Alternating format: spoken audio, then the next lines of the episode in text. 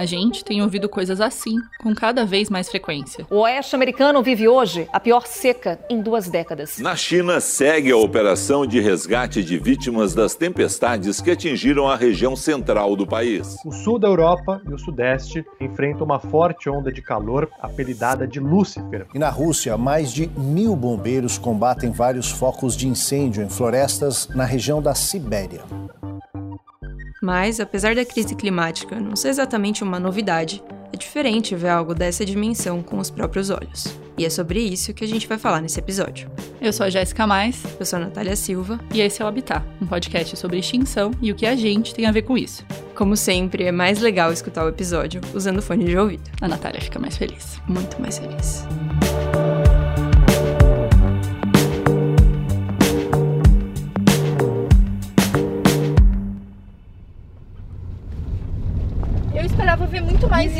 Aqui, ó. Assim, esse alagado. Então, mas é, é, é para ter isso daí era para estar tá ao longo da estrada quase toda. Agora eu tô te falando, isso aqui é uma lagoa imensa. Ela tá secando. Esse que tá falando é o Valfrido Tomás, que é veterinário e pesquisador da Embrapa Pantanal. Ele nasceu em Campo Grande, no Mato Grosso do Sul, e conhece o Pantanal desde criança. Esse era o nosso primeiro dia lá.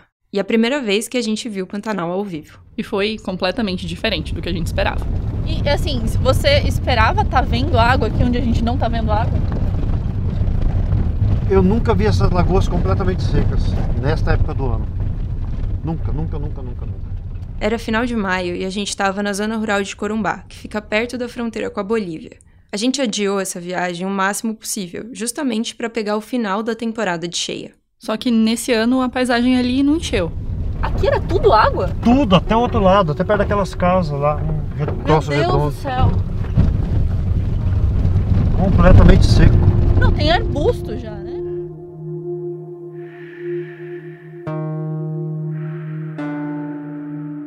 O Pantanal funciona com pulsos de inundação. Todo ano, os rios enchem e a água transborda pelos campos. Depois, ela escoa de volta para fora da planície pantaneira e os campos secam. Tudo isso muito devagar, ao longo de vários meses. Esse ritmo rege a vida de praticamente tudo que tem lá. Dá para ver na vegetação. As áreas que escapam da cheia têm árvores mais altas e trechos de floresta. Já os lugares que alagam são cobertos por capins e plantas aquáticas. E a gente foi até lá atrás de um bicho ameaçado de extinção que vive nesses pontos alagados, o cervo do Pantanal.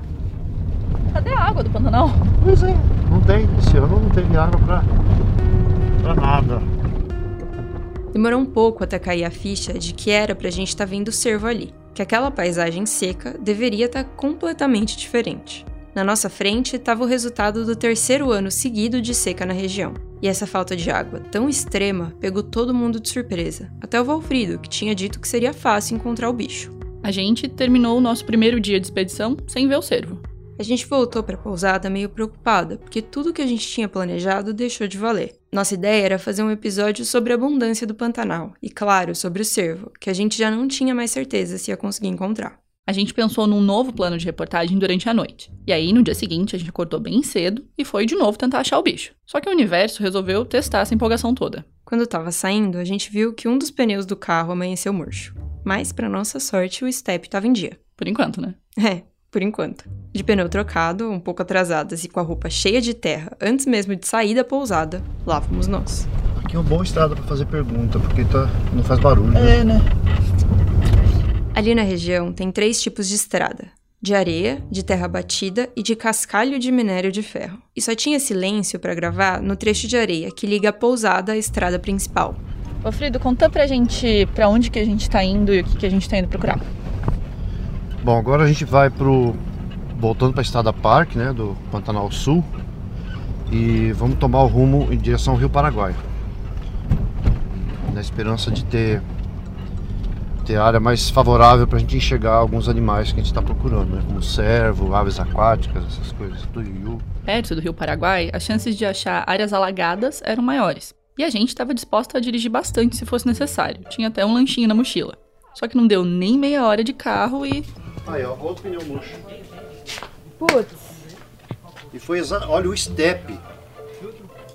Exatamente o que nós trocamos. A gente está parada no meio de uma estrada aqui.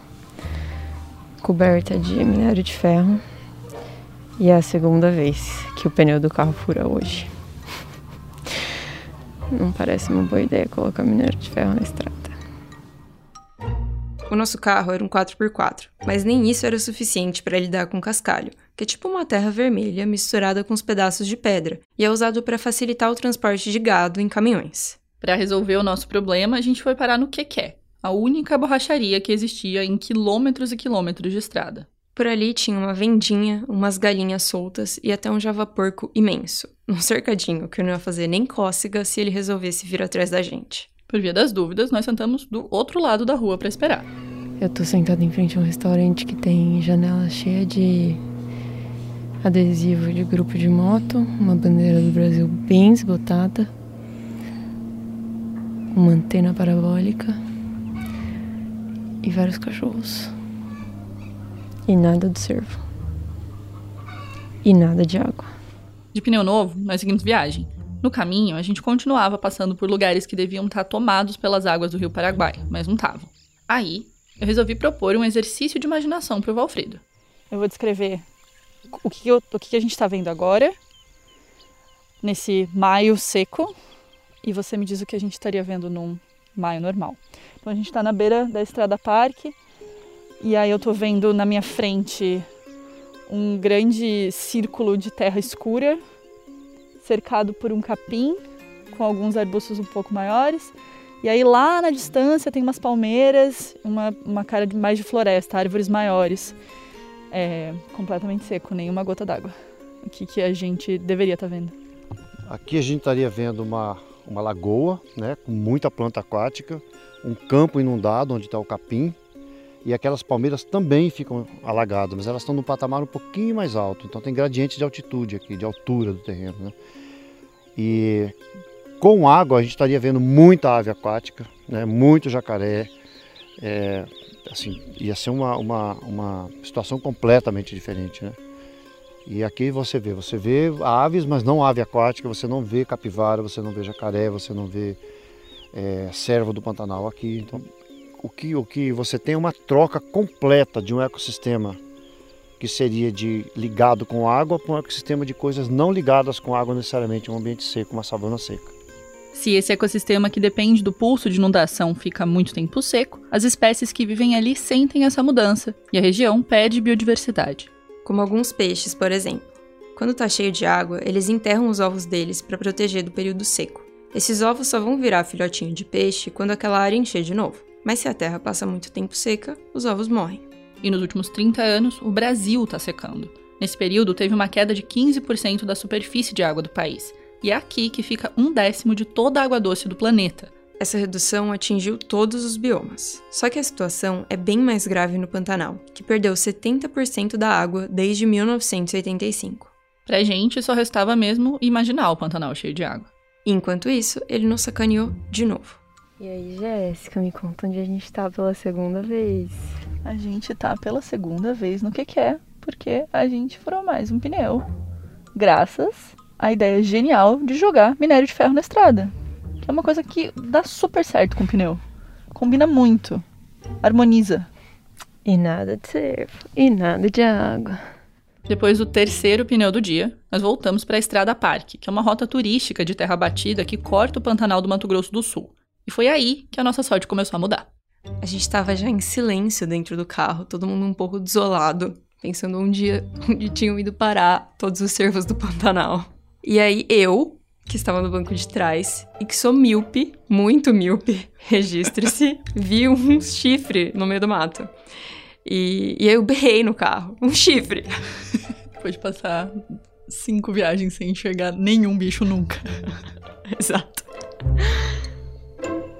Ali do lado da estrada tinha um coricho, que é tipo um canal que liga lagoas e brejos ao rio. E o cervo tava lá, comendo umas plantinhas aquáticas. Ah lá, atrás da moita, tá vendo? Não. Olha o chifrão do... Não estou vendo. Ah, agora vi. Nossa, ele é muito bonito. Tamanho. Tá vendo a altura desse chifre? Sem contar a galhada imensa que aquele macho tinha na cabeça. Ele devia ter mais ou menos um metro e meio de altura e o pelo era castanho claro. Ele tá ali ainda? Eu não consigo mais ver daqui. Ele entrou atrás do arbusto aqui e não consegue enxergar, não. Vamos dar um pouquinho mais pra frente. Nossa, como foi difícil achar esse bicho, gente do céu. Eu achava que a gente não ia encontrar ele.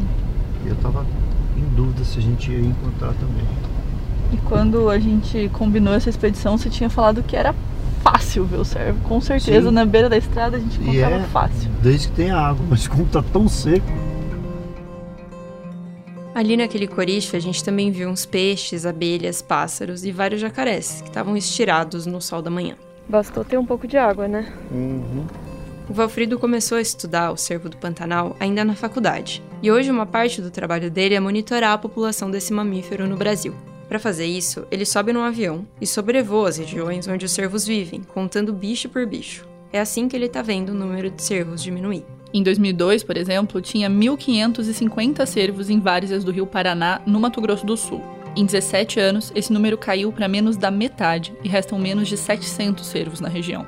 Tem alguns motivos diferentes para o cervo estar na lista de espécies vulneráveis à extinção. Entre eles estão a caça e doenças transmitidas por animais domésticos, como bois e cavalos. Mas entre as ameaças a ele também estão a construção de hidrelétricas e a destruição das áreas úmidas, o ambiente onde o cervo vive. Ele tem adaptações, por exemplo, com membrana entre os dedos, pra, entre os cascos, né, para poder caminhar melhor em, em ambiente que está inundado, barro, essas coisas. Então, essa, essa questão toda de, de, de que é o bicho e a dependência dele de água, de ambiente aquático, me interessou muito com a questão de mudança climática, porque áreas úmidas, áreas inundáveis, é, estão entre os ambientes que vão ser mais profundamente afetados, os primeiros a serem afetados com mudança climática.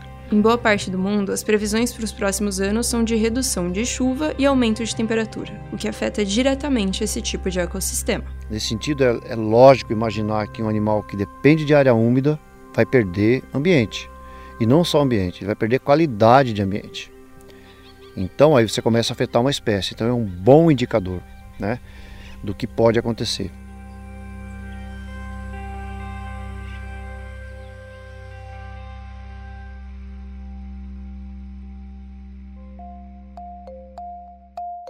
O Habitat é um podcast da Folha com apoio do Instituto Serra Pilheira, que fomenta a pesquisa e a divulgação científica no Brasil.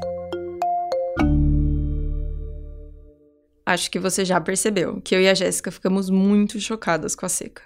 A gente já tinha visto sinais dela em outros lugares, como no Cerrado e até em São Paulo, em casa mesmo, onde ter 20% de umidade no ar virou uma coisa normal. A gente também sabia que o país está vivendo a maior estiagem do século. Mas em Corumbá, nós andamos pelas margens do rio Paraguai, pisando na terra seca, num ponto onde a água deveria estar chegando a quase 4 metros de profundidade. Era pra gente estar muito embaixo d'água. Foi tão impressionante que numa noite a gente parou para conversar com o gravador ligado. Nath, antes de vir aqui pro Pantanal, o que, que você esperava encontrar? É, eu achei que a gente ia ver muita água. Eu achei que a gente ia chegar e ia andar por uma estrada que tinha ter água dos dois lados e que ia ter lama na estrada. Essa era a visão que eu tinha. E eu achei que ia ter muito bicho, muito bicho, porque a gente ia ver populações maiores do, de, de animal do que a gente tinha visto até então, assim, porque todos os animais que a gente viu eram meio isolados, sabe? E isso acabou se repetindo aqui. A gente via um, dois jacarés, pássaro a gente via em maior quantidade. Mas mesmo os pássaros, sabe? A gente não viu a abundância que, que eu achei que ia rolar. Acho que foi isso que mais me pegou, assim. E você? Eu tinha essa visão do Pantanal, do programa de TV, assim, sabe? Eu achei que a gente ia vir e aí a gente ia, ia parar num grande banhado, assim, e aí, e, aí eu ia ver as árvores refletindo na água e o céu refletindo na água. E aí o que a gente viu de água, no final das contas, foi uma água muito turva, assim. Uma água que claramente não tem muito oxigênio para ninguém viver ali. E mesmo essas águas que a gente viu sofridas desse jeito eram um acumuladinho de água muito pequeno, assim, nada nada muito impactante, sabe? Que era o que eu esperava. E eu que sou repórter de ciência e meio ambiente há um certo tempo, fiquei com a impressão de que essa era a primeira vez que eu estava vendo de camarote os efeitos cruéis da crise climática. Claro que a gente vê eventos extremos, vê furacões e que causam enchentes devastadoras e a gente vê morro desabando no Brasil. E claro que isso tudo é clima, e é claro que isso tudo é um clima que está mudando. Mas é isso, você coloca nessa categoria de tipo eventos extremos pontuais. E aí vê uma coisa que gradualmente fica cada vez mais séria. Não teve cheia em 2019. Não teve cheia em 2020. Não tá tendo cheia em 2021. É muito um chacoalhão. De tipo, já tá aqui esses lugares que são mais dependentes de um clima estável são os que vão soar esse alerta primeiro, assim.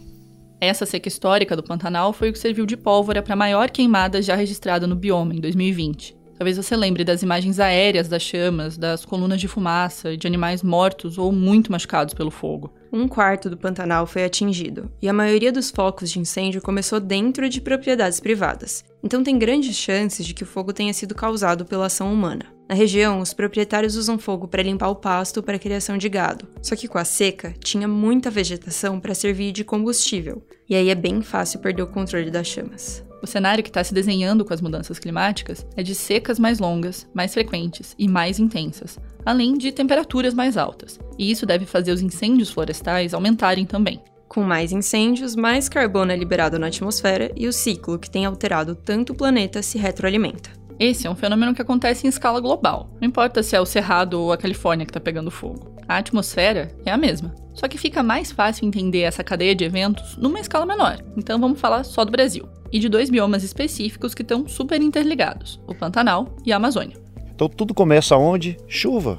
E da onde vem a chuva daqui? Toda chuva daqui vem da, da, da, da, Amazônia. O Pantanal é um filhote da Amazônia nesse sentido, porque a, a, na, na região centro-sul do Brasil, as chuvas vêm pelos rios voadores que se originam na Amazônia. Esses rios voadores têm um volume maior do que o rio Amazonas e espalham pelo continente a água que é produzida pela evaporação da floresta. Tudo depende da Amazônia para ter chuva.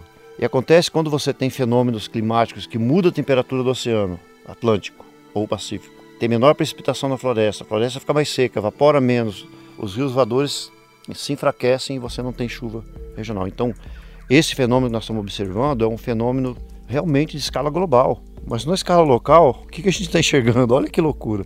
Tudo esturricado, tudo seco, pobreza de, de, de fauna e flora, o Pantanal praticamente morto ainda não dá para saber quanto tempo essa seca do Pantanal vai durar. Então a gente não sabe qual é o cenário exatamente físico que vai acontecer, mas é, o fato é que isso representa muito bem o que pode ser o futuro no planeta inteiro. Além disso, entra nessa receita da seca o fato do Brasil ser muito vulnerável à crise do clima. Bom, o painel intergovernamental de mudanças climáticas soltou recentemente um relatório onde ele mostra claramente os riscos para a economia brasileira e para a sociedade como um todo uh, das mudanças climáticas. Esse aí é o. Eu sou Paulo Artacho, professor do Instituto de Física da USP.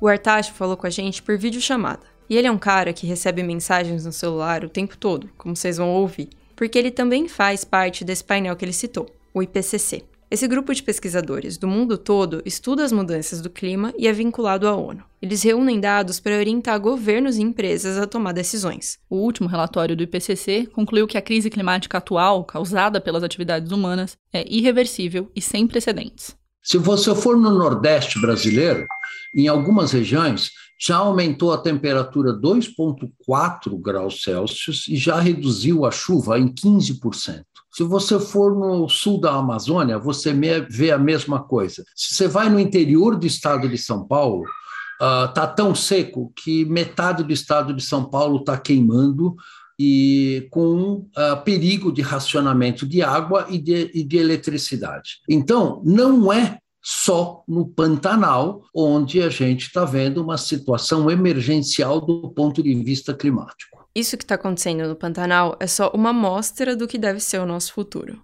Da maneira como nós estamos indo hoje, nós vamos aquecer em o planeta em torno de 3,5 graus e meio a 4 graus, o que significa que em áreas continentais como o Brasil, nós teremos um aumento médio de temperatura de 4 a 5 graus. Se a gente levar em conta a intensificação dos extremos climáticos, nós podemos ter em cidades como Cuiabá, a Teresina ou Manaus, por exemplo, temperaturas de 47, 48 graus, né? Isto pode inviabilizar, inclusive, a população que vive nessas regiões hoje. Esses exemplos que ele deu se baseiam nos cenários traçados pelo IPCC, que mostram que a maior parte do Brasil vai ficar bem mais seca e bem mais quente. O sudeste e o sul do país, por outro lado, devem sofrer com chuvas muito mais intensas. É o que os cientistas chamam de eventos climáticos extremos, que devem ficar cada vez mais fortes e frequentes. Quanto mais fortes e mais frequentes vai depender do tanto de gases de efeito estufa que a gente continuar jogando na atmosfera.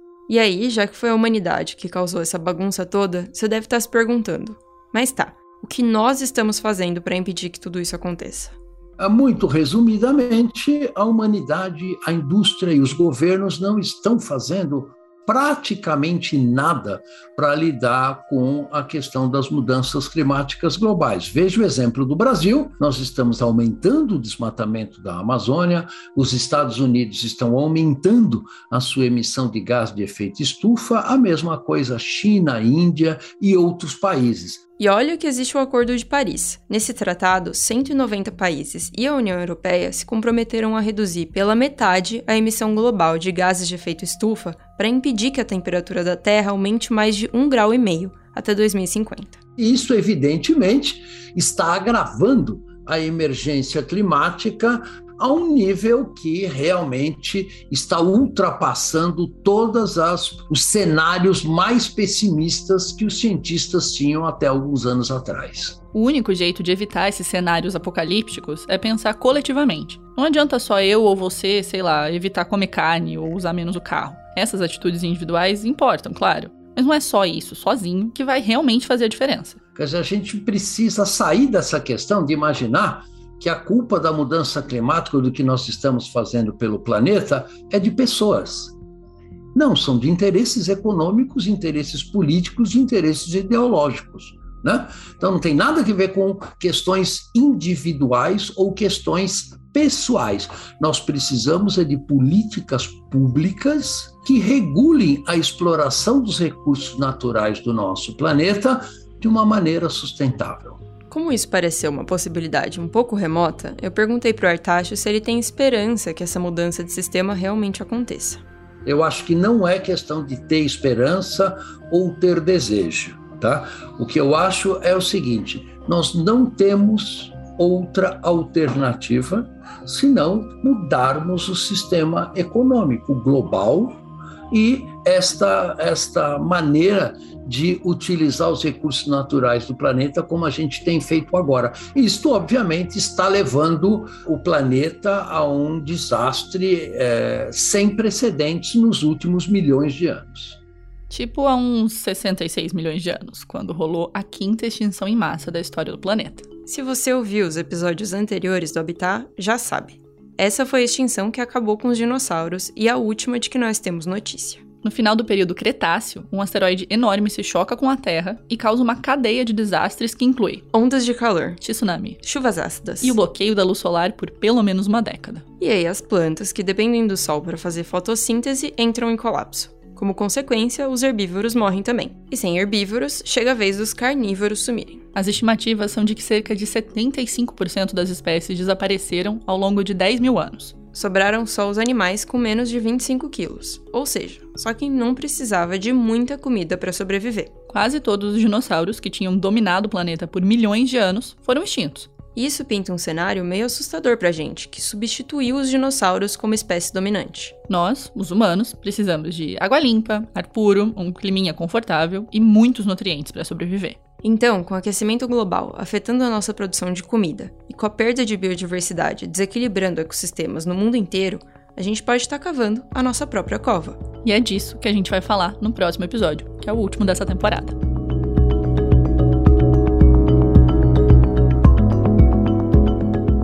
Esse foi o Habitat. Em folha.com/habitat você encontra fotos do nosso rolê no Pantanal, infográficos, as referências e a transcrição desse episódio. Esse episódio usou áudios de CNN Brasil, Band, TV Cultura e Band News. Eu e a Natália pesquisamos, produzimos e escrevemos esse roteiro do Habitat, que é editado pelo Maurício Meirelles. A edição de som é da Nath. Esse projeto contou com a mentoria da Bia Guimarães. A divulgação nas redes sociais é feita pelo Matheus Camilo e pela Rebeca Oliveira. O design e o desenvolvimento do site são do Pilker, do Thiago Almeida e do Irapuan Campos, sob coordenação do Rubens Alencar. As ilustrações são do Luciano Veronese. Fernanda Juliette e Maicon Silva fizeram a versão impressa do projeto, e a edição de arte é da Thea Severino e do Kleber Bonjoan.